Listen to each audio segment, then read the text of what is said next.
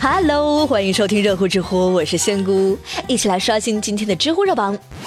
知乎热榜第五名，狗狗做宠物淘宝模特，月入过万，知乎热度三百六十四万。最近有两只小狗特别火，就是浙江省杭州市的两只宠物淘宝模特啊，露露和椰子。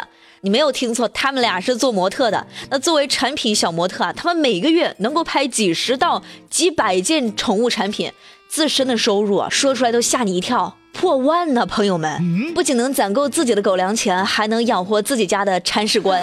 这期节目我就想放给我家哈士奇听听啊！你看看别人家的狗，你就不能出去当个模特赚点钱回来养活我们？啊！知乎网友盛夏就说：“哎呀，这如今活得不如狗就算了，现在居然连挣的钱都没狗多，想想都心塞啊！”你怎么睡得着的？知乎热榜第四名，单身男女通过 DNA 配对。知乎热度四百三十七万。最近，伦敦帝国理工学院的研究人员啊，对约会的未来状况做出了预测。他说到二零二五年，基因匹配和人工智能的结合，就可以预测出单身男女之间的性吸引力和相容力，从而来进行配对。哇，真棒啊！这不过朋友们，到那一天还有七年呢。你说等那个研究出来，这哼，还不如听我的节目啊！先过来给你算桃花，对吧？那节目下方男生女生啊，自己站队，想要恋爱就要大声喊出来，你就会发现全世界都在恋爱，就只有你还是单身狗。太不负责任了！知乎网友华华就说：“什么？光根据 DNA 就知道我喜欢好看的？这看来基因里就决定了我是个颜控啊！”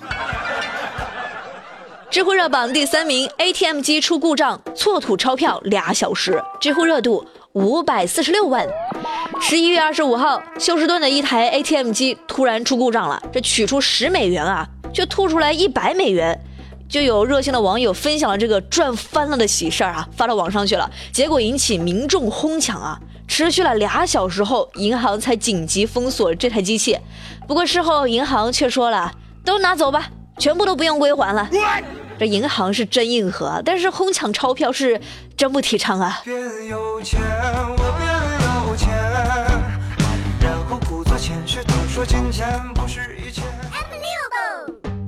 知乎热榜第二名，警方花四千元验 DNA 抓嫌犯，知乎热度七百八十万。最近在台北私立文化大学，有一名女学生因为不满自己的酸奶被室友偷喝，而且没有人承认。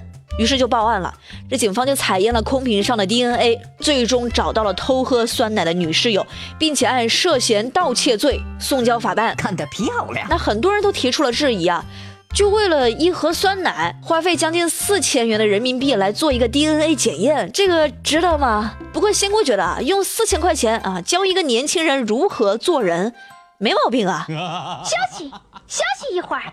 知乎热榜第一名，浙江小学生十二分钟四次让座，知乎热度八百七十三万。十一月二十八号，在浙江慈溪的二三九路公交车上，有一个小学生啊，在坐车的时候连续四次让座。那每次等到有空座的时候呢，就坐下来；等到有大人上车的时候，他就主动站起来让座。那周围的叔叔阿姨发现后啊，就让小朋友都过来坐，但是都被他婉拒了，坚持站在车厢里。太客气了，真的。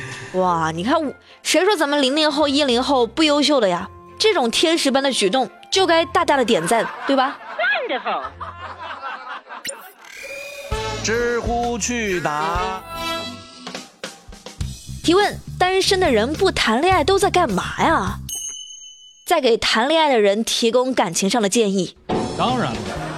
提问：为什么就坐两个人的法拉利比坐几十个人的公共汽车还贵呢？神舟五号只坐了一个人。提问：拒绝了我的人是以什么心态偶尔来我空间的？哎呀，这触屏手机啊，就这点不好。好了，最热最乐尽在知乎，我是仙姑。想要找我算命的，不要私信我，就在节目下方留言，我能看得到的啊。下期再见了，拜拜。